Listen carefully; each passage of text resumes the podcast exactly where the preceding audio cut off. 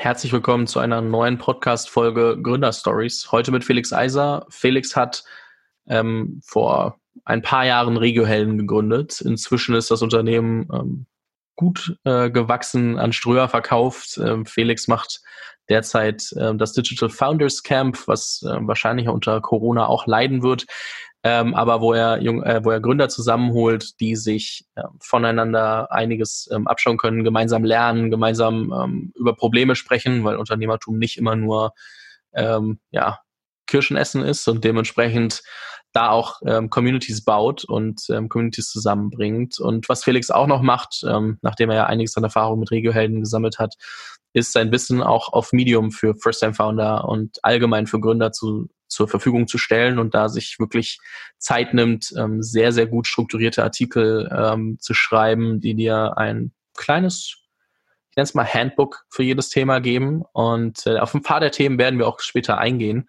Ich finde es auf jeden Fall sehr, sehr spannend, weil natürlich kann ich das ähm, nutzen, dass Felix da sehr, sehr viel drüber reflektiert und auch in dem Podcast ähm, ja, Teil des, äh, also die Fragen nochmal stellen und äh, ihn so quasi auch hier nochmal über viele, viele Themen sprechen lassen.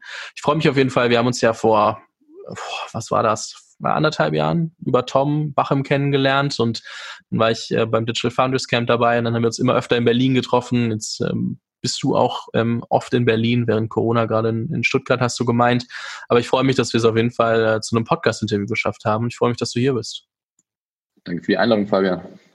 Sehr, sehr gerne. Ähm, Nimm uns noch mal mit an den, an den Anfang zurück, weil ich finde das immer sehr spannend. Ähm, irgendwie sprechen wir oder spreche ich viel mit erfahrenen Gründern und Leuten, die schon sehr viel gemacht haben. Aber mich immer interessiert auch immer, weil der Hörer ja auch oft am Anfang steht tatsächlich. Wo hat das bei dir begonnen? Also wo kam die Energie her oder der, der Wille, was eigenes zu machen? Ich glaube, wenn man so ganz zurückgeht am Anfang, so komme ich erstmal hier aus dem Süden, aus der Nähe von Stuttgart und meine Eltern sind beide Lehrer. So, und das ist, glaube ich, nicht so die typische Unternehmergeschichte, dass ich da irgendwie Unternehmertum vorgelebt bekommen habe, äh, sondern eher gesagt habe, äh, ich will da so, so mein eigenes Ding machen und habe dann in der Schulzeit schon, wie, wie viele andere auch, so Projekte gestartet. Ich hatte meine Computerreparaturfirma, dann habe ich so Abi-Partys organisiert. Also ich war immer jemand, der Lust hatte, was aufzubauen, mit anderen Projekten zu starten. Das hat sich dann auch durchs Studium durchgezogen, ähm, wo ich meine erste Erfahrung E-Commerce gemacht habe mit einem Unternehmen, wo ich Musik verkauft habe übers Internet, MP3-Dateien im Prinzip, bevor Spotify groß war und so. Das kann sich heute gar nicht mehr, kann sich gar nicht vorstellen. Und habe dann direkt nach dem Studium Regiohelden gegründet als Online-Marketing-Dienstleister für kleine Unternehmen. Kleine Unternehmen heißt in dem Fall so Rechtsanwälte, Handwerker, Zahnärzte, Pflegedienste, Fitnessstudios, Privatdetektive. Es gibt ja so ganz viele Branchen, äh, so die meistens, meistens nicht so digitalisiert sind. Und unsere Aufgabe war es, denen dabei zu helfen, das Internet zu nutzen, um Kunden zu gewinnen, sich gut darzustellen und im Zweifel eben zu wachsen, größer zu werden. Das war die Idee bei Regiohelden am Anfang. Wo kam der, also wo kam die Begeisterung dafür her? Also ich meine, du, du sagst, du hast Projekte gestartet, aber was hat dich daran wirklich gereizt, dann auch von ich mache äh, Projekte während der Schulzeit ähm, hin zu ich mache wirklich eine eigene Firma, anstatt irgendwie studieren zu gehen und den klassischeren Weg zu gehen?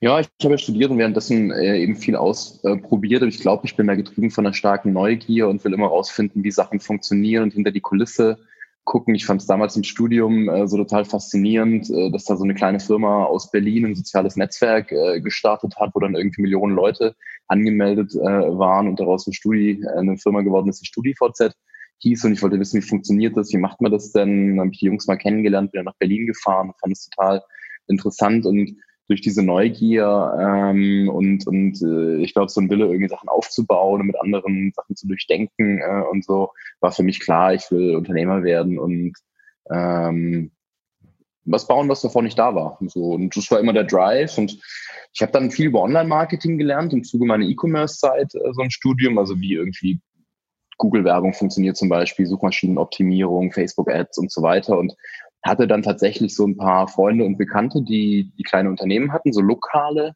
Unternehmen. Der eine war der Frank, äh, ein Veranstaltungstechniker, also der verleiht dann so Lichter und so Musikanlagen und so weiter. Den kannte ich von, von den Partys, die ich organisiert habe.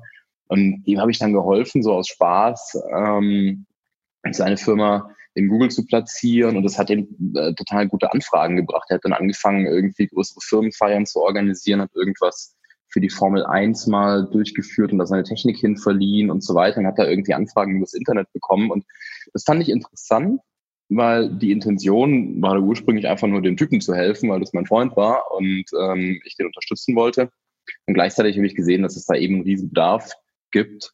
Online-Marketing, was ich irgendwie kannte und was für mich selbstverständlich ist, ebenso diesen kleinen Mittelständlern zugänglich zu machen. Und das war dann so, äh, ich gesagt, okay, das ist jetzt nicht nur eine Sache, die interessant sein kann und meine Neugier irgendwie befriedigt, sondern auch eine Sache, wo ich das Gefühl habe, da kann man eine substanzielle Firma aufbauen, weil es in Deutschland eben viele so kleine, kleine Unternehmen, viele so Franks äh, gibt. Und ähm, wir dann angefangen haben zu überlegen, wie kann man das von Anfang an äh, deutschlandweit aufziehen, skalierbar machen, dass es eben nicht so eine kleine Agentur ist, sondern ein Geschäftsmodell, was groß werden kann. Bei Agentur denken ja viele Leute trotzdem immer an irgendwas, also du bist ja trotzdem halbwegs begrenzt, weil du immer Dienstleistungen machst und bei Startup oder bei Skalierbarkeit denken ja viele immer ähm, an digitale Produkte, die ich im Internet online ähm, wirklich millionenfach verkaufen kann. Ähm, wie bringt man Skalierbarkeit ähm, mit einer Agentur zusammen? Also wie habt ihr das gemacht, dass ihr da wirklich auch ähm, dementsprechend wachsen konntet? Was waren für euch die Grundlagen und äh, wo stößt man trotzdem vielleicht mit einer Agentur an, an Grenzen, wenn es um Skalierbarkeit geht?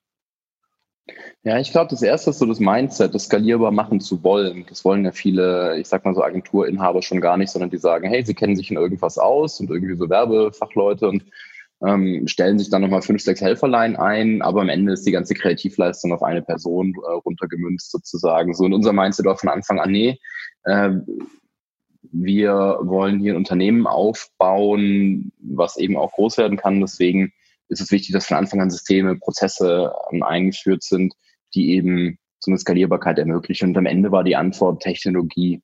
Also wir haben von Anfang an ein eigenes Prozessmanagementsystem entwickelt. Wir haben angefangen, viele Prozessschritte zu automatisieren und, und im Prinzip diesen Kreativprozess, sage ich mal, eine Webseite zu bauen, äh, so den eine Agentur eben sehr händisch, sehr manuell macht, klassischerweise auf so eine Art Fließbandlogik zu bringen, so und dafür die Systeme zu bauen. Also ich habe immer gesagt, früher gab es ja auch Kutschen und eine Kutsche wurde gebaut, in dem viele Spezialisten irgendwie zusammengearbeitet haben. Der eine hat Holz gebracht und der andere irgendwie die Räder und dann haben die ein, zwei Wochen lang an der Kutsche rumgebaut und dann, dann war die fertig. Also sehr manuell ähm, und ist ein schönes Produkt. Was wir aber machen wollen, ist, das Ganze ans Fließband zu bringen. Also ein bisschen so wie Henry Ford für Online-Marketing, also Arbeitsteilung im Prinzip, Automatismen, äh, so eine Person ist für eine, für eine Sache verantwortlich. Und damit haben wir es am Ende hingekriegt, ähm, einen großen Teil von diesem Agenturprozess zu standardisieren und zu automatisieren. Nicht alles, was am Ende auch wichtig ist, dass man mit den Kunden individuell spricht und das, was am Ende rauskommt, individuell angepasst ist so wie du heute eben auch ein Auto bestellen kannst, dann ist das irgendwie eine A-Klasse oder so und du kannst dann konfigurieren, welche Reifen willst du, welches Interieur und so weiter. Also zwar ist wichtig, dass am Ende das Produkt angepasst ist auf den Kunde, aber im Endeffekt ist es trotzdem kein Individualprodukt und das war der Weg, wie wir das Ganze skalierbar gemacht haben am Ende durch Technologie.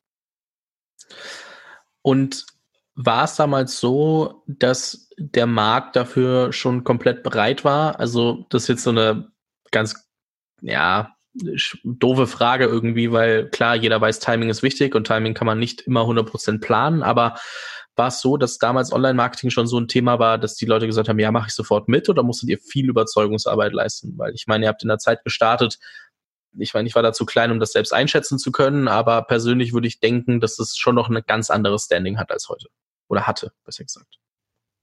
Ja, ähm, klar. Also ich habe mir das damals noch einfacher vorgestellt. Die Spezialität bei uns war, dass wir so ein System gebaut haben, um genau nachvollziehbar zu machen, wie viele Anfragen kriegt so ein Kunde. Also der Frank, der, der für sein Veranstaltungsunternehmen da zum Beispiel 500 Euro im Monat investiert, dem konnten wir ganz genau sagen, er hat 23 Anrufe über die Werbeanzeigen erhalten, fünf E-Mails und so weiter. Und er konnte dann sozusagen den Umsatz ähm, sich herleiten. Und wir wussten dadurch, dass jeder Euro, den man da reinsteckt, so irgendwie acht bis zehn Euro Umsatz führt, so also super profitable Kampagnen äh, so.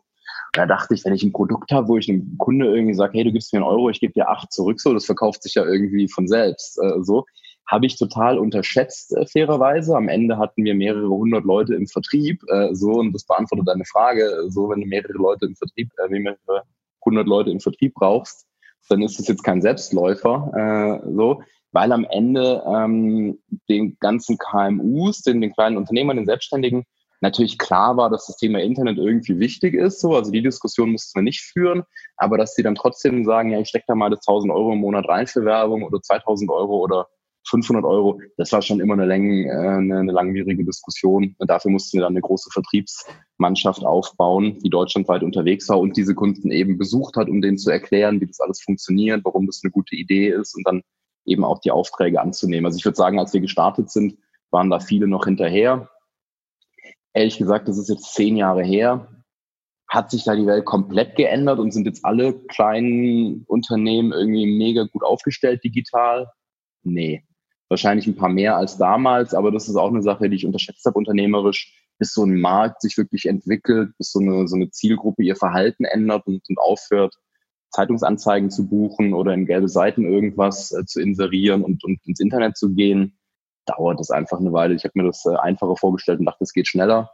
Ähm, am Ende war es aber auch eine gute Übung, diese Vertriebsmannschaft einmal aufzubauen. wenn man sowas hat, ist es im Endeffekt auch ein Asset, dass es nicht mehr so einfach nachgemacht werden kann. Aber ich würde mal sagen, das Timing war ganz gut, weil wir auch aus so einer Finanzkrise rausgekommen sind, also 2008, 2009. Also so ein bisschen vergleichen mit heute oder das, was irgendwie passieren kann in, in nächster Zeit. Auf jeden Fall war die Wirtschaft jetzt äh, angeschlagen und viele haben ihre Ausgaben gestoppt. Also das, das hört sich ja erstmal nicht so gut an, wenn man Unternehmen starten will, was Werbung verkauft.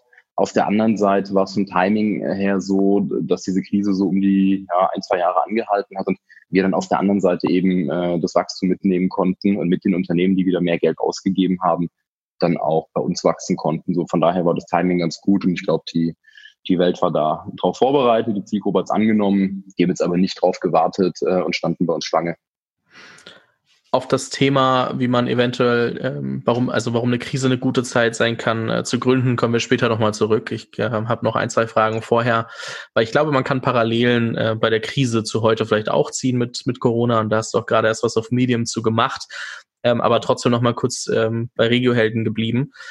Du sagst ja auch, okay, eine große Vertriebsmannschaft aufgebaut und ich glaube, auch da kommt ein Punkt äh, ins Spiel, den, den viele Leute vergessen. Also viele denken bei Startups oder bei, bei Neugründungen oft daran, ja, man hat, man ist ja finanziert und man macht erstmal so ein bisschen. Also erstens ist nicht jedes Startup finanziert, zweitens vergessen viele Leute, dass sie auch Cashflow generieren müssen, um langfristig dabei bleiben zu können.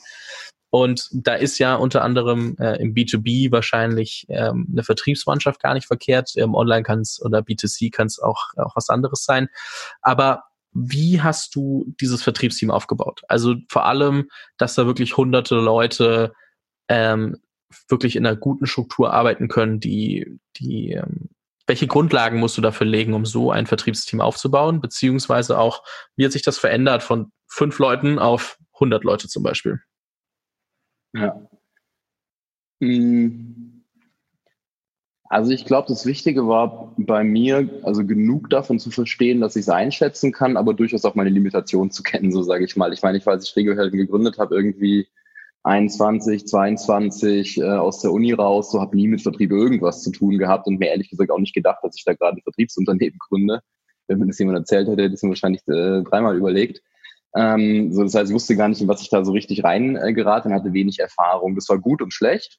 Gut war es, weil ich dann gezwungen war, mir das einfach anzugucken, zu verstehen, wie, wie funktioniert Vertrieb und natürlich am Anfang die Kunden selber besucht habe, die Anrufe selber gemacht habe, äh, ein Gefühl dafür entwickelt habe, welche Branche ist irgendwie besser äh, als die andere und so weiter. Also ich habe dann von der Pike auf das eben selber ähm, erlebt und hatte deswegen auch ein ganz gutes Gefühl am Ende dafür, was, äh, was die Mitarbeiter äh, und die, die Vertriebler vor Ort dann draußen für, für eine Realität haben, mit der sie es zu tun haben. So, es war gut, das von der Pike auf selber zu machen. Und die ersten Schritte waren dann, wir haben mehr oder weniger wild Leute eingestellt, die sich beworben haben, wir Ausschreibungen gehabt und wenn wir das Gefühl hatten, das passt irgendwie, haben wir die reingenommen und, und so ein Team von fünf Leuten ist ja noch recht einfach zu managen. So, da sitzen alle in einem Raum, da weiß jeder, wer was macht, da braucht man jetzt auch kein krasses äh, CRM-System, sondern da geht es einfach darum, äh, Kunden anzurufen, Termine zu machen, rauszugehen und so ein bisschen zu experimentieren. Der Schritt zu einem äh, Punkt, wo man 10, 20, 30 Leute hat im Vertrieb und vielleicht auch mehrere Standorte, was wir dann gemacht haben. So, wir sind in Stuttgart gestartet und haben dann im, im zweiten Jahr, dritten Jahr haben wir Standorte in Köln und Berlin aufgemacht. Und der Schritt dahin ist natürlich enorm, weil es nicht nur um die einzelne Leistung des Vertrieblers geht, sondern es geht darum, dass man ein gutes System aufbaut. Und an dem Punkt habe ich mir Leute reingeholt, die das schon mal gemacht haben, weil da meine Kompetenz aufgehört hat. Da habe ich mir Leute reingeholt, die, die waren zu dem Zeitpunkt, glaube ich, doppelt so alt äh, wie ich oder hatten auf jeden Fall irgendwie schon mal 10, 20 Jahre Berufserfahrung, haben ganz viel schon gesehen, wussten, worauf man achten muss, wenn man Vertriebler einstellt, wussten, wie der bezahlt werden muss mit Variablen und, und Fixum und so weiter. Da gibt es ja ganz äh, verschiedene Modelle, die wussten, wie ein CRM-System auszusehen hat, wo man Leadlisten herkriegt. Also in so einem Vertriebsprozess, sage ich mal, gibt es meistens keine Rocket Science. Da gibt es jetzt nicht so dieses eine Ding, was dazu führt, dass jemand jetzt irgendwie 20 Mal so gut performt wie ein anderer, sondern es sind ganz viele so kleine Hebel, die in Bewegung gesetzt, die in Bewegung gesetzt werden müssen und die, die richtig eingestellt sein müssen. Und ich wusste, dass ich äh, da keine Erfahrung habe habe mir dann gute Leute geholt, die äh, das gemacht haben. So und mit denen zusammen habe ich das dann aufgebaut. Das war am Ende der, der Schlüssel. Also ab einem gewissen Punkt auch einfach wirklich auf Seniorität geachtet. Bei den Key. Hires. Ja, ja. Und dann von oben so. Ich meine, CSO war immer eine unserer wichtigsten Positionen. Chief Sales Officer, also die Person, die für, für den ganzen Vertriebspart verantwortlich ist. Darunter kommen dann Verantwortliche für bestimmte Kanäle, also einer, der für den Außendienst zuständig ist, einer, der fürs Callcenter zuständig ist, einer, der vielleicht für irgendwie Key-Account-Vertrieb zuständig ist zum Beispiel. Darunter kommen dann Teamleiter, unter den Teamleitern kommen dann die Vertriebler, die haben teilweise noch so Vertriebsassistenzen, so. Also man baut dann eben so eine Organisation von oben äh, runter und, und braucht eben gute Leute, die sowas schon mal gemacht haben. Viele Gründer oder viele Mitarbeiter in Startups haben ja auch immer so ein bisschen Angst vor zu viel Struktur, weil sie immer sagen, ich gehe ja in ein Startup, um nicht in einem, äh, in einem Mittelstand oder Konzern zu arbeiten, der dann auch in klassischen Hierarchien denkt. Ähm, wie haben die Leute reagiert, als du dann doch wirklich Ebenen mit Verantwortlichkeiten und, und gegebenenfalls auch Hierarchien dementsprechend eingeführt hast? Und äh, wie bist du damit umgegangen? Ach, ich glaube, die meisten Leute wertschätzen das. Die meisten wollen ja irgendwie eine Struktur haben und so dieses irgendwie, wir sitzen alle da und, und jeder entscheidet mit äh, und so basisdemokratischen Unternehmen aufzubauen, da glaube ich überhaupt nicht dran, sondern ich glaube, ähm, klar, dass ein Startup natürlich ein bisschen schneller irgendwie mal einen Kurs ändert und so eher in, in Monaten und Quartalen denkt, als vielleicht irgendwie in Jahren äh, so. Ähm, und dass man natürlich ständig irgendwie vom Markt und von den Kunden was lernt, was man wieder mit einfließen lassen kann. So, das ist, glaube ich, ganz wichtig, dass irgendwie so eine Taktzahl irgendwie hoch ist und, und so eine Lernkurve. Aber ähm, ich glaube nicht, dass so klassische Mitarbeiter den Anspruch haben, dass irgendwie alles so äh, total ungeregelt sein muss. Also wir haben bei uns zum Beispiel gemerkt, in den Vertriebsstandorten, wo wir temporär keinen Chef hatten, führungslos, und deswegen war es für uns immer wichtig, sehr gute Führungskräfte äh, zu haben und auch klar so eine Hierarchie zu haben. Das hat am Ende, glaube ich, auch einen Sinn und bei uns hat es gut funktioniert. Und dadurch, dass wir das mehr oder weniger von Anfang an so gebaut haben, gab es jetzt auch nicht so einen, so einen krassen kulturellen Wandel, dass wir gesagt haben, okay, gestern waren wir noch so total fröhliches Startup, essen alle Pizza, spielen Kicker und jeder redet mit und morgen sind wir jetzt irgendwie äh, so total hierarchisch und so weiter, sondern es war von Anfang an klar, dass das Mitarbeiter einen Chef hat und dass es Prozesse gibt, die vorgegeben sind und dass es Standards gibt. Und mein Eindruck ist auch in so einem Geschäftsmodell, was so, ich sag mal, operations-heavy ist, also wo viele Leute eingestellt werden und so weiter, viele Dinge gemacht werden, viele Prozesse eingehalten werden müssen, ist es halt total wichtig, solche Standards zu haben. Es kann in anderen Bereichen anders sein, wenn es jetzt eine reine Softwarefirma ist oder was Kreativeres oder eine Firma, die ein Produkt entwickelt, wo es viel mehr Marketing geht und so, da kann das andere Strukturen erfordern. Bei uns war es aber ganz gut, dass das so, so durchstrukturiert war.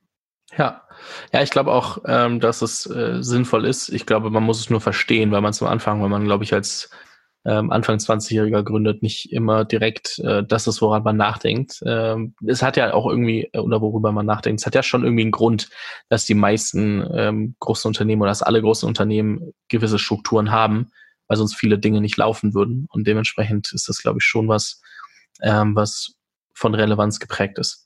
Ja. Schwierig ist meistens nur, wenn die Unternehmen größer werden, so dann, dann wird so immer mehr Struktur eingebaut mit einer guten Intention, die dann aber wieder irgendwas anderes, äh, irgendwas anderes schädigt. So, das habe ich dann gemerkt, dass wir auf, auf ein paar hundert Leute dann gewachsen sind. So, da kämpfst du dann irgendwann gegen deine eigenen Strukturen. Also das ist faszinierend zu sehen, dass ein Startup so in der frühen Phase, fünf bis zehn Leute irgendwie, da geht die ganze Energie ja drauf, irgendwie ein Produkt zu bauen, rauszugehen und so weiter und äh, Kunden zu akquirieren, Umsatz zu machen. So, da, da ist ein großer Teil der Energie, die, die so eine Organisation hat, nach außen gerichtet. Äh, so.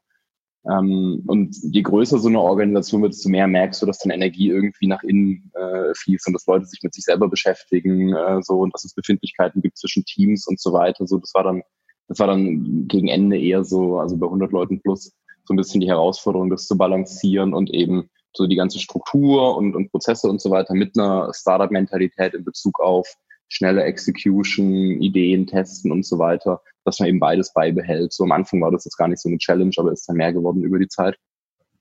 Ja, finde ich ganz spannend und da würde ich tatsächlich sogar mit ähm, etwas anschließen, was du auch letztens erst in einem Medium-Artikel gepostet hast. Also letztens ist da äh, weit weiter gefasst, aber ähm, das, der, der Titel des Ganzen war Don't Think About Your Startup as a Family. Ähm, ich habe mir den Artikel auch durchgelesen, fand ich sehr, sehr spannend, wird auch unten natürlich in der Beschreibung verlinkt. Da nicht über die Familie zu, zu sprechen, die, äh, die man ist, ähm, sondern da anders ranzugehen. Und ähm, was, was meinst du damit? Ähm, was, also ich glaube, viele junge Gründer oder viele Gründer an sich denken dann erstmal so, wie, hä, aber ich will doch, die, dass das Team eine Family ist und dass wir uns alle gut äh, verstehen und dass wir alle fein miteinander sind. Aber ich fand schon, dass das ein bisschen äh, polarisiert hat und ich fand aber die Antwort darauf auch, auch sehr, sehr spannend.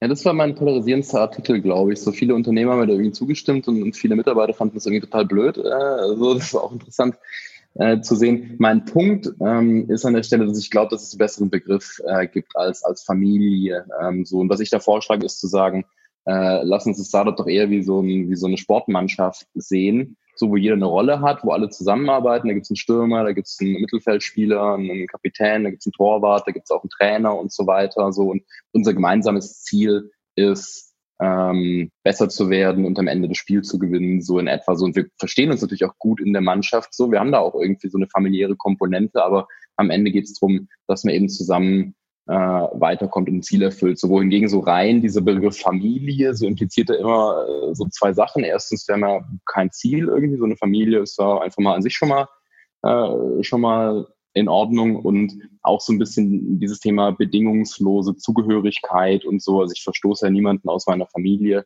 wenn der jetzt irgendwie neun Monate lang irgendwie nicht performt oder so. Aber in einem Startup, äh, so muss ich darüber nachdenken. Also wenn ich einen Vertriebler habe, der so einen Monat lang vielleicht keine Umsätze bringt. So, das passiert natürlich im zweiten Monat auch. Im dritten Monat supportet man den. Vielleicht im vierten Monat überlegt man sich, nochmal eine Schulungsmaßnahme anzubieten. Aber irgendwann bist du an dem Punkt, dass du merkst, hm, das passt irgendwie vielleicht doch nicht zusammen. Äh, so entweder auf, aufgrund der Performance oder aufgrund äh, von irgendwie Verhalten, kulturellen Themen und so weiter. Da muss man sich am Ende auch trennen. Also und das ist bei uns am Anfang so ein bisschen auf die Füße gefallen, so weil wir immer gesagt haben, ja, wir sind eine große Familie und alles total familiär bei uns. Und es hat sich auch so angefühlt. Also viele Startups, in die man reingeht, so die haben ein schönes Büro, da sind Leute gut drauf. Und das fühlt sich an wie so eine wie so eine Happy Family, aber wenn man dann den ersten mal rausnehmen muss, so oder eine Probezeit nicht verlängert oder sowas, da kommst du sofort äh, an den Punkt, dass man so merkt, oh, das äh, ist jetzt aber irgendwie unverständlich, äh, so, wie, wie kann man hier jetzt irgendwie jemanden kündigen oder nicht verlängern, der zur Familie gehört und so. Und daher kam äh, so ein bisschen der Artikel zu sagen, hey, vielleicht ist Familie da als Begriff Fehler am Platz, lass uns, lass uns mal drüber nachdenken, wie wir so ein Team äh, sein können. Und als Team können wir immer noch gemeinsam in Urlaub fahren, Trainingslager machen und so weiter, aber es ist eben klar, dass wenn jemand über längere Zeit irgendwie nicht performt oder die Regeln nicht einhält. Äh, so, ich habe ein Beispiel in dem Artikel von einem Freund, der, der in der Bundesliga spielt und ganz klar sagt, äh, wenn das Training um 8 Uhr beginnt, dann ist jeder um 8 Uhr da und nicht um 8 Uhr 3. Und wenn jemand ein paar Tage hintereinander um 8 Uhr 3 kommt, dann gibt es ein ganz klares Gespräch und dann wird geschaut, was da, ob es da kulturell irgendwie ein, ein Problem äh, gibt äh, von der Verhaltensweise her. Also, und das ist im rein familiären Kontext wahrscheinlich nicht so der Fall und äh, so daher ein bisschen die, die, die Inspiration für, für diesen Artikel, weil es mir oft aufgefallen ist, dass Leute diesen Familienbegriff aus meiner Sicht ein bisschen zu sehr dehnen. Ja, fand ich wie gesagt auch ähm, sehr interessant, äh, weil ich da jetzt nicht, dass ich ein großes Team führen würde, aber da so noch nicht drüber nachgedacht habe und ähm, ja auch oft mitbekomme, dass äh, Leute das eben als Familie ähm, wahrnehmen oder auch, auch betiteln, was ja auch, wie, wie, du sagst, eigentlich irgendwie fein ist und sich auch so anfühlen darf, aber trotzdem irgendwie dann halt an Grenzen stößt. Genau. Ich finde es auch total fein. Ich glaube, man muss so im Hinterkopf halten und, und klar kommunizieren, äh, so dass es halt auch diese Komponente Cultural Fit gibt und Performance so in etwa. So, also dass äh, quasi so eine Zugehörigkeit zu so einer Startup-Familie nicht, äh, nicht Gott gegeben ist, sondern äh, davon abhängt, dass jeder eben seinen Beitrag leistet so und dass am Ende auf die Outputs geschaut wird. Ja, auf jeden Fall. Ähm, eine, eine Frage, die sich natürlich immer stellt, wenn du sagst, okay, ich, ich habe gegründet, ähm, ich jetzt gerade eine gute Zeit, ähm, auch was Neues zu machen. Also ich habe meinen Exit hinter mir, ich habe du hast ja Sabbatical dazwischen gemacht ähm, und dir ein bisschen Zeit genommen, äh, dich umzugucken. Äh, was, was hast du als nächstes vor? Was steht bei dir an, äh, gerade wenn du ja auch ähm, sagst, okay, in Krisen zu gründen kann ein guter Zeitpunkt sein? Ja, ich habe Bock, wieder was zu starten. Ähm, so, ich meine, ich bin jetzt auch nicht in einem Alter, dass ich jetzt irgendwie aufhören will zu arbeiten, sondern äh, ich bin am Ende irgendwie Unternehmer. Ich habe es vorhin gesagt, meine Neugier treibt mich irgendwie an. Ich will neue Sachen äh, machen, Dinge aufbauen, Dinge verstehen. So, und ich habe Bock, wieder was zu starten und schaue mir da, da gerade verschiedene Geschäftsmodelle an und bin aber glücklicherweise äh, auch in, in der Situation, dass ich das Ganze in Ruhe machen kann, mir überlegen kann, was da zu mir passt. Und ich glaube, so, so ein Geschäftsmodell, äh, so muss man irgendwie selber finden, aber irgendwie muss das Geschäftsmodell auch zu einem äh, finden. Und so bin ich gerade in dem Modus, dass ich mit vielen Leuten spreche und mir überlege, was ich als nächstes machen will, gucke mir da verschiedene ähm, Themen an im Bereich Marktplätze, Software. Ich gucke mir auch immer Themen an, die so eine Mischung aus Online und Offline haben. Das ist ja so ein bisschen meine Spezialität von Regiohelden so. Das waren irgendwie digitale Produkte, aber verbunden mit diesem Offline-Vertrieb. Und ich habe ein paar Investments gemacht, die ähnlich funktionieren, also irgendwie eine Mischung aus, aus reinem Online- und äh, Offline-Modell sozusagen sind. Also da gucke ich mir gerade verschiedene Themen an, aber mache mir da jetzt keinen Druck. Also habe aber Lust, dieses Jahr wieder was zu starten und glaube, es ist ein super Zeitpunkt, auch durch so eine Krise. So, ich glaube, so eine Krise hat in dem Fall auch eine, eine bereinigende Wirkung, so in irgendeiner Weise. Also ähm, ist natürlich schade, dass bestimmt ein paar Unternehmen da jetzt eine große Challenge haben vielleicht auch nicht weitermachen können.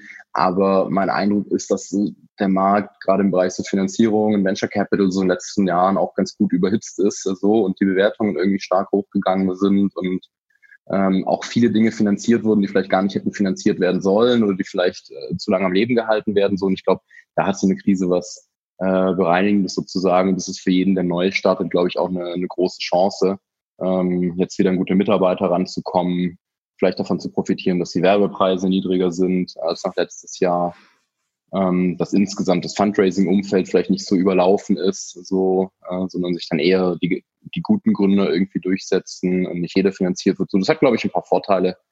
Ähm, deswegen habe ich Lust, dieses Jahr auch wieder was zu starten. Und parallel helfe ich den Gründern, bei denen ich investiert bin, ähm, oder auch die, bei denen ich nicht investiert bin, über so Veranstaltungen wie die Digital Founders Camps. Ja, sehr, sehr spannend.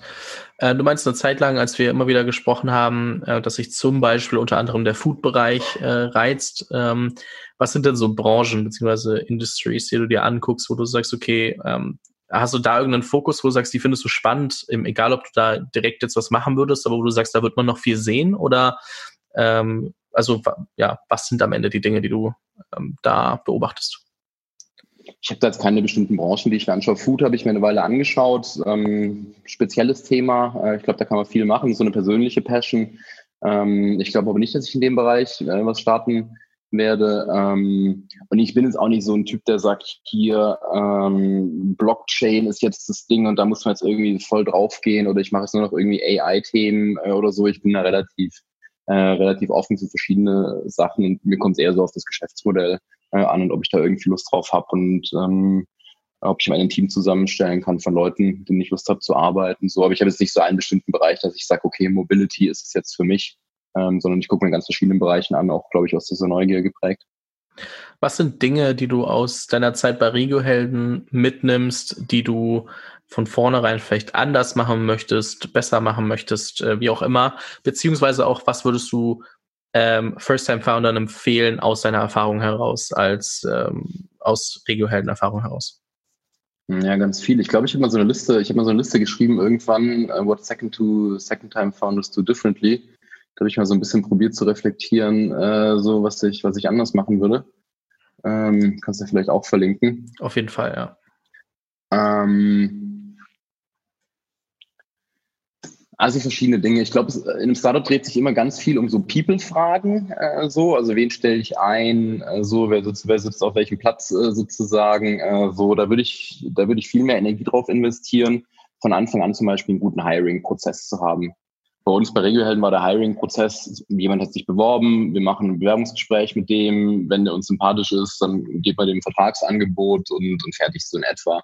Das war der Prozess am Anfang und es war relativ unstrukturiert. Später haben wir das dann deutlich professionalisiert mit Vorinterviews und irgendwie vier, fünf Leute gucken drauf und es werden Probetage gemacht, mit Referenzen eingeholt und ganz viele Sachen äh, getan die am Ende dazu geführt haben, dass wir viel bessere Leute gekriegt haben. Äh, so, das ist zum Beispiel so eine Sache, die ich von Anfang an ähm, anders machen würde, nicht so nach Gefühl irgendwie einzustellen, sondern mit einem, mit einem guten Prozess.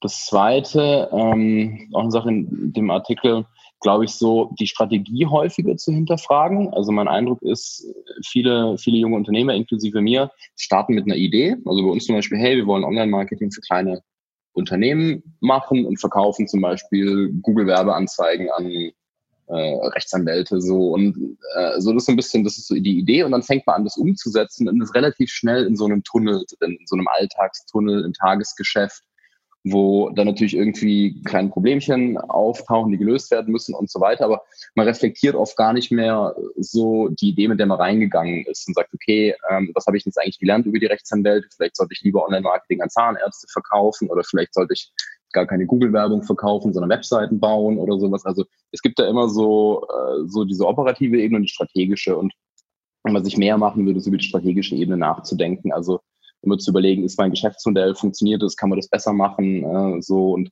und viel mehr über das über das Was nachzudenken. Also was mache ich eigentlich, als über das Wie. Man kommt natürlich relativ schnell in diesen Execution-Tunnel und ist in diesen Wie-Fragen drin.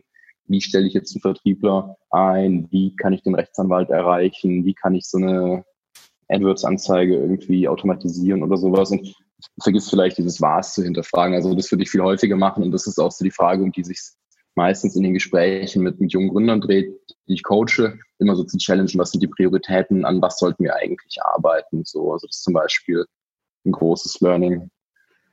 Und ein drittes Learning ist, glaube ich, ich habe es vorhin ja auch schon angedeutet, so seine eigenen Stärken zu kennen äh, so, und, und die eigenen Schwächen. Ich sage immer, ich selber, ich kann wahrscheinlich irgendwie so, so drei, vier Sachen ganz gut und äh, 2000 Sachen irgendwie schlecht so oder mittelmäßig. Und das ist ja auch so ein Reflexionsprozess über die Zeit, sich selber erstmal klar darüber zu werden, was ist denn eigentlich so meine echte Stärke, auf der ich arbeiten sollte.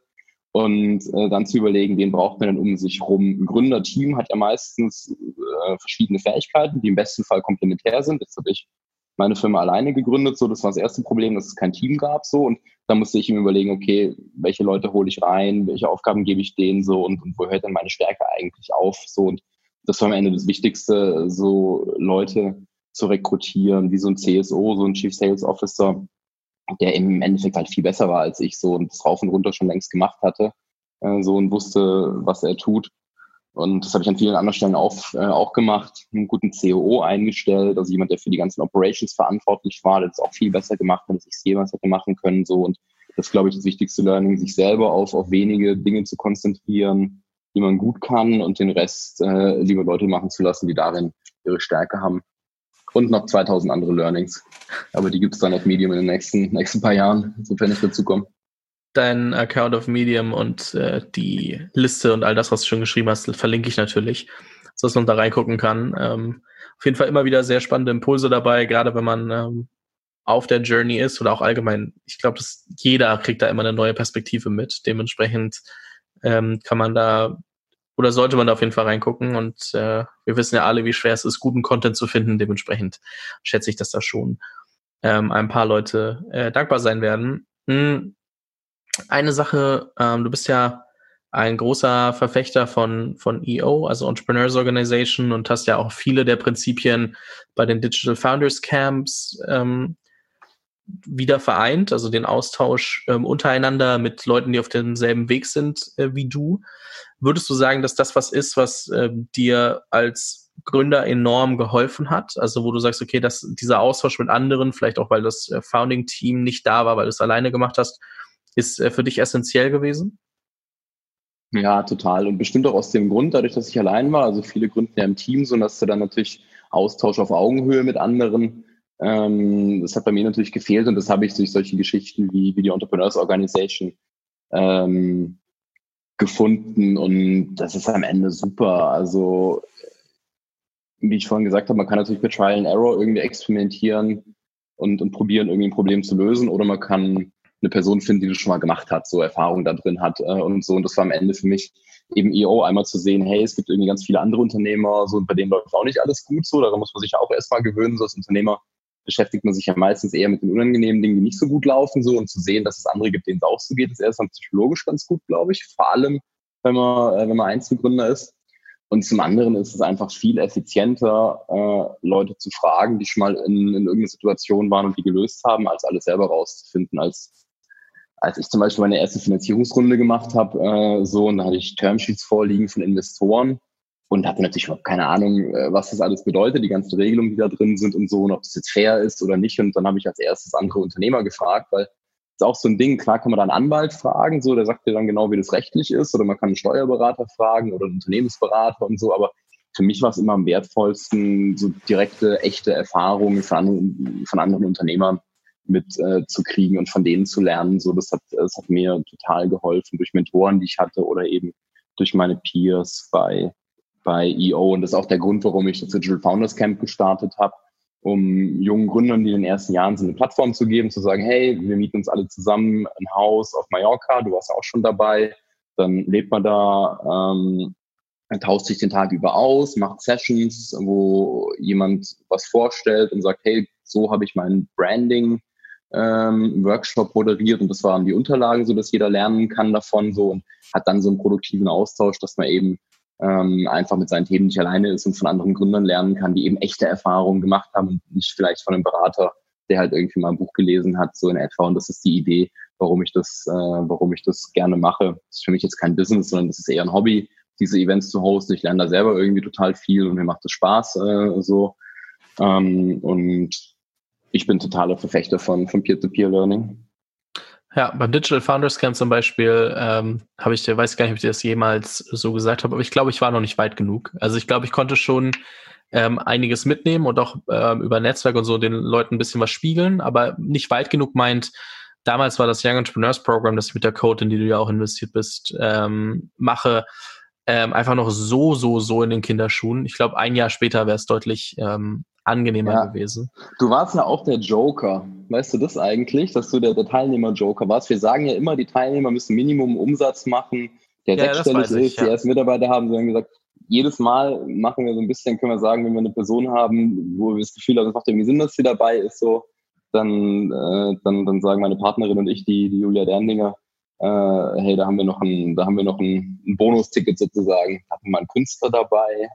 Ähm, da haben wir Leute von NGOs dabei, die auch keinen Umsatz machen. Und du warst auch dabei, weil ich das Gefühl hatte, du kannst mit was anfangen. Aber in der Tat, äh, der Austausch ist natürlich gut, wenn man sozusagen in der gleichen Phase ist. So, und da warst du sicherlich ein bisschen früher, aber ist ja auch, ist ja auch erstmal nicht schlimm.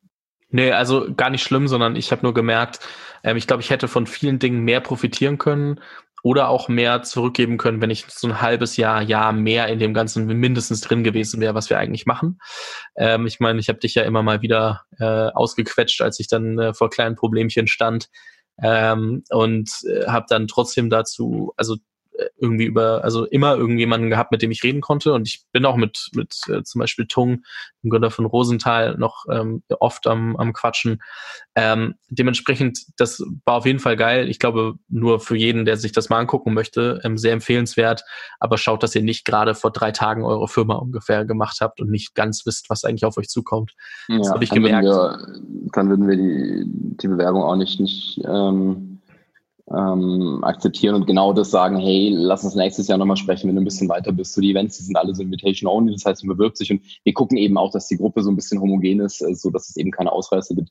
Das gibt's nach oben übrigens auch. Wir hatten schon Leute dabei, die machen dann halt so 15 Millionen Umsatz äh, so und das ist dann einfach eine andere Dimension. Die haben dann nochmal andere Themen, als die, die sechsstellige Umsätze machen. So das heißt, Kernzielgruppe sind Unternehmer, die eben schon die ersten, ich sag mal, paar, paar hunderttausend äh, Umsatz im Jahr machen und auf ein paar Millionen kommen wollen. Das ist so der, der Klassiker.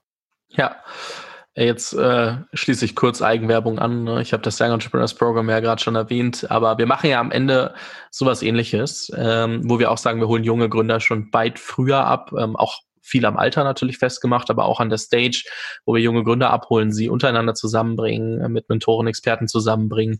Dementsprechend, ähm, ich glaube, das ist auch das, was ich von vielen Gründern, mit denen ich Interviews gemacht habe, gehört habe, dass dieser Austausch eben so wichtig ist. Und was Tom und ich ja auch gesehen haben, ähm, ist, dass für junge Gründer da nicht ganz so viel war, um überhaupt die ersten Steps zu machen, weil der EO Accelerator beginnt bei, glaube ich, 250.000 äh, Umsatz im Jahr, EO bei einer mhm. Million, das Digital Founders Camps ja. bei, bei paar hundert K. Es gibt ja schon auch noch Leute, die man deutlich früher zusammenbringen kann. Und dementsprechend, und dementsprechend ähm, haben wir uns genau dasselbe gedacht. Das heißt, da haben wir schon ein paar Parallelen, äh, was, das, was das Thema betrifft. Ja, ja ich glaube, Unternehmertum kann man gar nicht genug fördern. So. Das, das muss aus meiner Sicht in der Schule schon anfangen so, und sich dann irgendwie das Studium durchziehen und, und dann genau in solchen Programmen münden wir das, was du machst. Ja.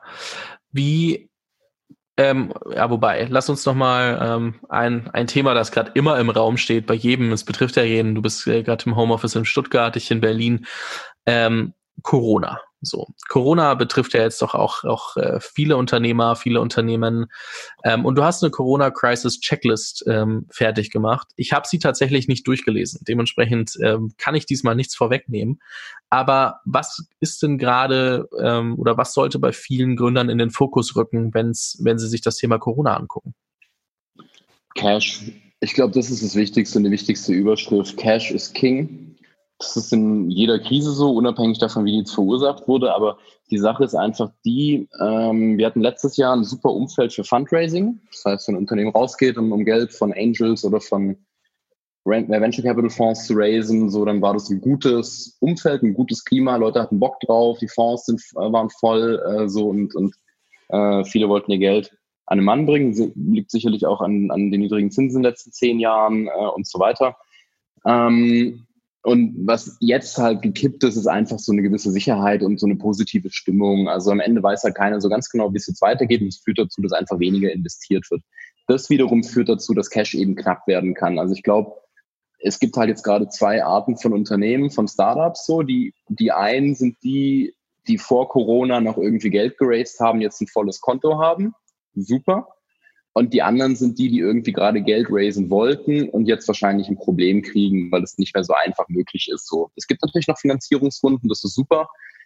Meine Einschätzung wäre, die Anzahl wird stark runtergehen, die Höhe der Finanzierungen wird runtergehen. Wir werden mehr interne Finanzierungsrunden sehen, also von einem Gesellschafter, der schon beteiligt ist, dass der nachschießt, als dass ein neuer reinkommt, was einfach an der Unsicherheit liegt. Das heißt, eigentlich ähm, ist in beiden Fällen das wichtigste, Cash zusammenzuhalten. Wenn man eben nie genau weiß, wie lange wird das Umfeld schlecht sein, wie, wann, wie schnell kommt so eine Wirtschaft äh, zurück, wann gibt's wieder äh, Zugang zu Kapital, um neues Geld reinzuholen und auch wie ist so Konsumklima, wie entwickeln sich die Umsätze. So, das ist sicherlich auch so ein Fragezeichen. Ich kenne Unternehmen, da sind die Umsätze jetzt um 100 Prozent eingebrochen. Das ist dann natürlich der Worst Case im Schnitt so mit den Foundern, mit denen ich spreche, ähm, habe ich so das Gefühl, dass es im Schnitt wahrscheinlich so erstmal 20, 30 Prozent runtergebrochen ist bei so Consumer Products. Im B2B ist es in vielen Stellen noch relativ konstant, aber ich habe jetzt von wenigen Gründern gehört, deren Umsätze jetzt durch Corona komplett durch die Decke gegangen sind. So, das heißt, du hast halt weniger Geld, das verfügbar ist von Investoren. Im Zweifel sind die Umsätze nicht mehr ganz so da, wo sie davor waren. Und viele Unternehmen waren halt davor schon unprofitabel, was ja auch normal ist für ein Startup. Und im Endeffekt folgt daraus, dass es eben extrem wichtig ist, Cash zusammenzuhalten. Äh, so vielleicht jetzt nicht irgendwie fünf Mitarbeiter im Monat einzustellen, die neue Marketingkampagne vielleicht nochmal zu hinterfragen, zu überlegen, welche Kosten man senken kann. So, das ist so das normale, das normale, äh, die normale Klaviatur von, von Maßnahmen in der Krise, um Geld zusammenzuhalten und einfach ein Stück weit vorsichtiger zu werden, bis man sieht, ähm, ob sich eben eine Chance fürs eigene Unternehmen ergibt oder nicht. So, also das glaube ich, das Wichtigste. Und gleichzeitig, so, so unabhängig von der Cash-Situation, ähm, ist als Unternehmer und als Geschäftsführer oder als Führungskraft, glaube ich, total wichtig, das Team äh, im Boot zu halten, also ganz viel zu kommunizieren, so, weil Unsicherheit bedeutet eben im Zweifel auch, ich weiß gar nicht genau, was nächsten Monat eigentlich ist, so, und umso wichtiger ist es, glaube ich, so den Kommunikationsrhythmus enger zu halten, also mit, mit den eigenen Leuten, denen man eng zusammenarbeitet, ähm, am besten täglich ähm, oder Minimum wöchentlich zu überlegen, was Corona bedeutet, wie die Entwicklungen äh, stattgefunden haben und so weiter und eben auch das Team regelmäßig zu informieren, dafür Transparenz zu sorgen, so, weil die Entscheidungen natürlich auch äh, kurzfristiger werden können. So, es kann sein, dass man diesen Monat irgendwie noch Geld ausgibt und nächsten Monat schon wieder nicht. oder andersrum. Und wichtig ist dabei eben die Kommunikation, dass das Team sich abgeholt fühlt. Ich glaube, das sind die wichtigsten beiden Sachen, Cash und Kommunikation. Ja, ja, bei Cash sehe ich auch, dass ähm, viele Startups jetzt so einen ja, Zwischenweg auch finden zwischen ihrem eigentlichen Geschäftsmodell und ähm, ja, einer neuen Finanzierungsrunde, so dass sie quasi, auch wenn sie eigentlich digitale Produkte zum Beispiel anbieten, auch sagen, okay, wir haben ein Team, mit das zum Beispiel Softwareentwicklung kann und ich gehe jetzt auf einen Mittelstand zu oder auf kleinere Unternehmen, helfe denen ein bisschen dabei und versuche meine Mitarbeiter auch mit durchzufinanzieren, dass ich niemanden gehen lassen muss, in Kurzarbeit schicken muss, so einfach nur um quasi lebenserhaltende Maßnahmen ähm, quasi auf die Karte oder an die Karte zu bringen und zu sagen, okay, äh, mein Konto äh, dezimiert sich nicht auf null und ich ähm, kann auf der einen Seite diesen diesen äh, ja das Cash-Volumen behalten, aber auch eine also möglicherweise länger dauernde Finanzierungsrunde trotzdem abfangen, ähm, auch wenn ja. mir das Cash sonst ab ausgegangen wäre. Ja, ja, total. Und ich finde aber auch so Maßnahmen wie Kurzarbeit zu nutzen, so ich, ich finde es eine super Sache, dass es das gibt. So, ich glaube, da können wir super happy sein in Deutschland, weil wenn man sich anguckt, was in den USA passiert, da gibt es keine Kurzarbeit. Da sind jetzt halt irgendwie knapp 20 Millionen Leute einfach entlassen. Äh, so und die kriegen jetzt kein Geld. So, und es ist, glaube ich, super, äh, dass es solche Maßnahmen hier gibt, dass man sagen kann, hey, es gibt eine Unsicherheit, ich fahre das mal runter. Die Mitarbeiter sind weiter angestellt, die müssen sich nicht arbeitslos melden, die kriegen zwei Drittel von ihrem Gehalt im Zweifel noch weiter. Man kann es ja auch aufstocken. So, also das sind, glaube ich, gute Maßnahmen, die man auch erwägen sollte. Also die Gründe, mit denen ich arbeite, so, da geht es immer darum, wo kriege ich noch kurzfristig Cash her? Kann man sich irgendwie noch einen Lieferantenkredit holen? Können die Kunden was anzahlen? Gibt es andere kreative Möglichkeiten, wie man sich finanzieren kann? Und auf der anderen Seite, wie sorge ich dafür, dass nicht viel Cash rausfließt oder ähm, die Burnrate entsprechend gesenkt wird? Und da ist Kurzarbeit eine super Maßnahme. Ja, auf jeden Fall. Ich glaube nur, also äh, was heißt ich glaube nur? Ich glaube nur, wenn ähm, Leute absehen können, okay, ohne Finanzierung gehe ich in keine Ahnung, zwei Monaten pleite, ähm, dann ja. hast du vielleicht auch mit der Finanzierungsrunde zu spät abge äh, angefangen oder sie ist halt in letzter Sekunde geplatzt. Ähm, und da ist es natürlich dann schon so, dass die Leute auch überlegen, okay, wie kann ich das langfristig ähm, am Laufen halten? Da ist Kurzarbeit auf der einen Seite eine, eine Option. Auf der anderen Seite kann man natürlich auch gucken, okay, was kann ich eigentlich aus dem Team, das ich gerade habe, zusätzlich zu meinem eigenen Produkt noch bauen? Ähm, ja, zum Beispiel, ich, da kann man kreativ werden, ne? Ja.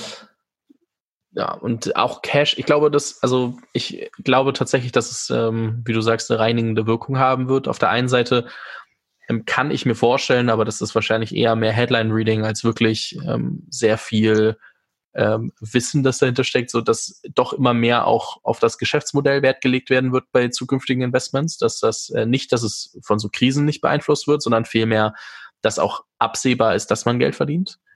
Und ähm, auf der anderen Seite, dass man ja halt doch ein bisschen mehr vorlegen muss, um ein Investment zu bekommen und das nicht mehr hinterhergeworfen bekommt. Ja, glaube ich total, ja. Und ich glaube, das wird die, die Qualität der Startups und die Qualität von Unternehmertum sicherlich, äh, sicherlich ähm, hochfahren. Und ist in Summe, glaube ich, eine gute Sache. Also ich glaube, die richtig guten Founder, die richtig gute Modelle haben, wo klar ist, wie man am Ende auch Geld verdienen kann und so weiter, die werden es hinkriegen, noch weiter finanziert zu werden. Ich glaube, ähm, so, so, ein, so ein Mittelteil, der wird dann eben irgendwie ein Problem haben, wo man vielleicht letztes Jahr noch gesagt hätte, ja gut, wir probieren es mal, das ist vielleicht so ein Gamble ähm, und stecken da Geld rein, schauen, was passiert. Wahrscheinlich wird es dieses Jahr nicht so viele so, so Gamble-Investments geben ja, die meisten haben ja gerade eh ihre Investments gestoppt und sagen, okay, bis Sommer, bis wir so ein bisschen abschätzen können, was passiert, finanzieren wir nur das, was wir schon finanziert haben, dass das nicht pleite geht. Ähm, aber es gibt ja trotzdem, glaube ich, noch eine Liste von über 100 äh, europäische Investoren, die sagen, sie investieren noch. Ähm, ist halt auch so ein bisschen, du hast halt einfach nur weniger Auswahl, wo du gerade Geld herbekommen musst und dem ja. kannst. Dementsprechend musst du einfach bessere Sachen vorlegen oder dich oder halt herausstechen im Vergleich zu anderen. Ja, aber es ist übrigens auch witzig, so die VCs, ich meine, klar, die sagen alle, sie investieren noch. Äh, ja. Wenn man sich in einem halben Jahr die Statistiken anschaut, wird man sehen, sie machen es nicht. oder zumindest zu einem gewissen Teil. Also ich würde mal davon ausgehen, dass irgendwie Venture Funding für neue Runden wahrscheinlich irgendwie um 50 Prozent runtergehen wird äh, oder so. Ähm, aber klar, VC hat ja auch überhaupt nichts davon zu sagen, ich investiere nicht mehr. Das wäre ja mehr als geschäftsschädigend. Also da musst du dann auch so ein bisschen gucken, was ist die Message und was passiert wirklich. Aber klar ist, äh, es gibt noch genug Geld, die Fonds sind gefüllt, also alleine bis letztes Jahr an, an Geld geraced wurde von, von VC-Fonds. Das ist ja nach wie vor in den Fonds drin, ist committed von, von deren Limited Partners. Und selbst wenn da irgendwie eins vorwegbrechen, äh, so ist immer noch genug Geld da. um Finanzierungsrunden zu machen. Ich glaube, das ist einfach jetzt so eine psychologische Unsicherheit eine Weile äh, so und, und das wird einfach den Anspruch erhöhen und die Kriterien, die man drauf guckt, wie du gesagt hast, dann wird sich irgendwann wieder normalisieren. So, jetzt ist es eben ein bisschen schwerer, Geld zu raisen. Da muss man mit seinem Geschäftsmodell vielleicht ein bisschen besser sein, ein bisschen weiter sein, mehr Traction zeigen, besseren Proof zeigen.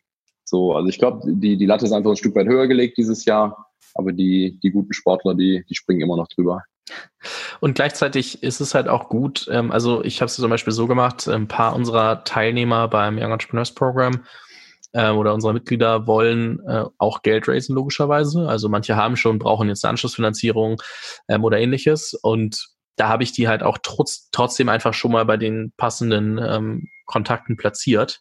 Das heißt, ja. man kann sich einfach schon mal bis zu dem Zeitpunkt ein, das eine andere Mal unterhalten auf einer ganz anderen Ebene, ohne ich brauche ja. übermorgen Geld und bin dann aber schon platziert und schon deutlich weiter in dem Prozess, wenn dann wieder Geld zur Verfügung gestellt wird. Und auch das sehe ich, glaube ich, eigentlich als ähm, Chance, solange die Leute ähm, das überleben können. Also von daher, ähm, wenn sie die Zeit überbrücken können, ist das ja eigentlich auch halb so wild, aber man sollte eh einfach früher anfangen. Genau, das ist eh die beste Variante, früh anzufangen, wie du sagst, Kontakt zu halten. Ich, ich habe einen äh, geilen Hack, äh, wäre ich selber nicht drauf gekommen, aber ich hatte ein Team, die, die haben mir mal ihr Business gepitcht, eine Firma für Übersetzungen, Fachübersetzungen für, für Unternehmen, die das auf Basis von AI ähm, nicht komplett automatisiert, aber teilautomatisiert besser machen als normale Übersetzungsagenturen. So, das ist das Geschäftsmodell. Und äh, die haben mir das gepitcht und ich fand das irgendwie cool, aber es, ist ja oft so, man hört auch ganz viele Sachen und, und wartet dann erstmal ab und so. Und was die gemacht haben, ist, die haben mich einfach auf ihr, auf ihr Investoren-Update draufgenommen, in die E-Mails, die sie an ihre Investoren schicken. Und dann kriege ich irgendwann so ein Update, wo die Umsatzzahlen drin waren, wen die eingestellt haben, die Produktroadmap, so und lese das Update so und dachte mir erst so, was ist mit denen los? Ich habe irgendwie einen Fehler gemacht, sind die jetzt irgendwie zu blöd, da irgendwie Update rauszuschicken. Aber nee, die waren super clever alle Investoren, mit denen die im Prozess waren oder so ein bisschen fortgeschritten, haben die einfach auf diesen E-Mail-Verteiler draufgenommen und gesagt, hey, wir schicken euch einmal im Monat genau das gleiche Update für eure bestehenden Investoren und zeigen euch dadurch, wie der Fortschritt ist von Monat zu Monat. So, und dann habe ich mir das irgendwie zwei, drei Monate angeschaut.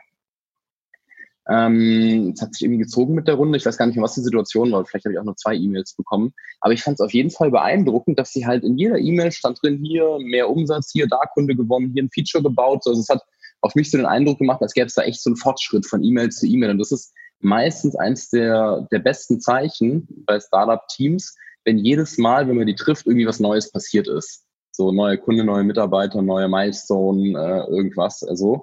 Und das haben die echt gut gelöst mit diesem Investoren-Newsletter. Und dann habe ich am Ende investiert, nachdem ich da irgendwie den Fortschritt da über so ein paar Wochen beobachtet habe und fand es mega und äh, da habe ich mich dazu entschieden. So, und zeigt auch, früh anfangen, mal ein Gespräch führen, in Kontakt sein und dann regelmäßig updaten. Das ist ein Fehler, den viele machen, dass sie früh in Kontakt sind und sich dann irgendwie nicht mehr melden oder erst melden, wenn sie das Geld wirklich brauchen. Und ich glaube, an, an der Geschichte kann man sehen, es ist super, früh in Kontakt zu treten und dann aber auch regelmäßig in Kontakt zu bleiben. Das ist so die Königsdisziplin. Ja. Lengu heißt die Firma übrigens. Die Jungs haben es echt gut gemacht. Waren auch schon ein paar Mal bei den Founder Camps dabei.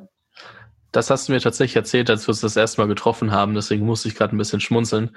Habe ich die Story auch gehört. Und ich finde, seitdem habe ich das auch immer wieder Leuten empfohlen tatsächlich, ähm, weil ich es auch ähm, echt einen ne guten Ansatz finde. Weil ganz ehrlich, am Ende überzeugst du ja nicht mit, mit ich versuche nicht alles zu teilen und ich versuche mich so toll wie möglich zu verkaufen, sondern halt indem du einfach Progress aufzeigst anhand von harten Fakten.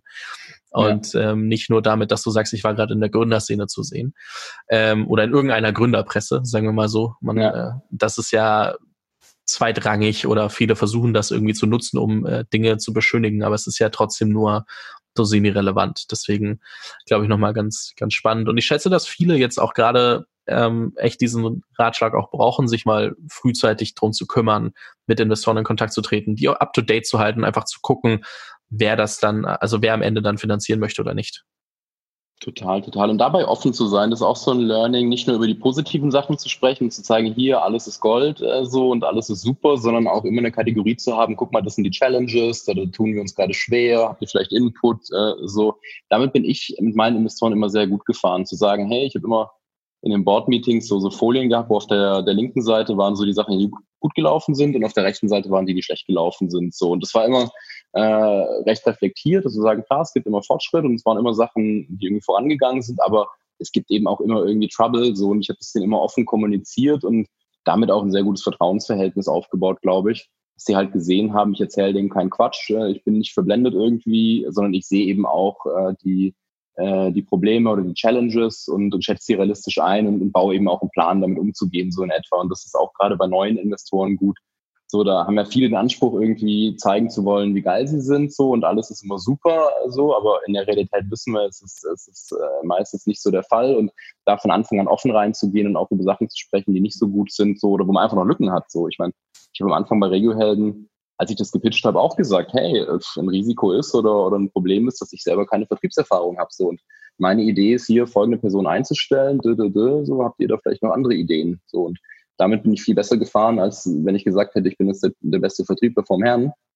Äh, so, man hätte nie gemerkt, dass das, äh, dass das Quatsch ist so. Und also das ist auch mein Learning an der Stelle mit so Offenheit und äh, so einem gesunden Reflexionsvermögen erreicht man da meistens mehr und baut ein gutes Vertrauensverhältnis auf. Ich glaube, das ist auch ein ganz äh, guter Schlussimpuls äh, für viele oder für den Hörer, so dass der Hörer sich darüber nochmal Gedanken machen kann, was läuft denn gerade gut, was läuft nicht so gut und wo kann ich die Leute, mit denen ich arbeite, eigentlich auch in den Prozess einbinden, dass sie mir helfen können, ähm, Challenges zu lösen. Total. Ähm, weil ich glaube, viele versuchen auch manchmal die Challenges so ein bisschen von sich wegzuschieben, wenn sie mit anderen drüber reden. Dementsprechend mhm. glaube ich, dass das ein sehr, sehr guter Schlussimpuls ist. Ich gehe eh stark davon aus, dass wir uns nochmal in einem Podcast-Interview hören werden, wenn du dich dich entschieden hast, was Neues zu machen und ähm, darüber auch sprechen möchtest. Und ich glaube auch, dass man mit dir noch über sehr viele andere spannende Themen sprechen kann, aber sonst sitzen wir hier noch zwei Stunden. Deswegen ähm, an der Stelle, Felix, vielen lieben Dank für den ganzen Input. Ich finde es ähm, immer wieder spannend und auch gerade, weil du dir auch in letzter Zeit so viele Gedanken gemacht hast, was man da von jungen Gründern mitgeben kann, ähm, fand ich das äh, Timing für das Interview auch sehr passend. Ähm, Wobei du das schon machst, seitdem wir uns kennen. Das ist auch anderthalb Jahre her. Also von daher ähm, hätte man es auch da machen können, hätte ich noch auf Deutsch produziert. Aber vielen lieben Dank für deine Zeit. Ähm, ich hoffe, dir hat es Spaß gemacht und äh, wünsche dir auf jeden Fall weiterhin viel Erfolg bei der Suche nach dem neuen Projekt. Danke dir, Fabian. Mach's gut.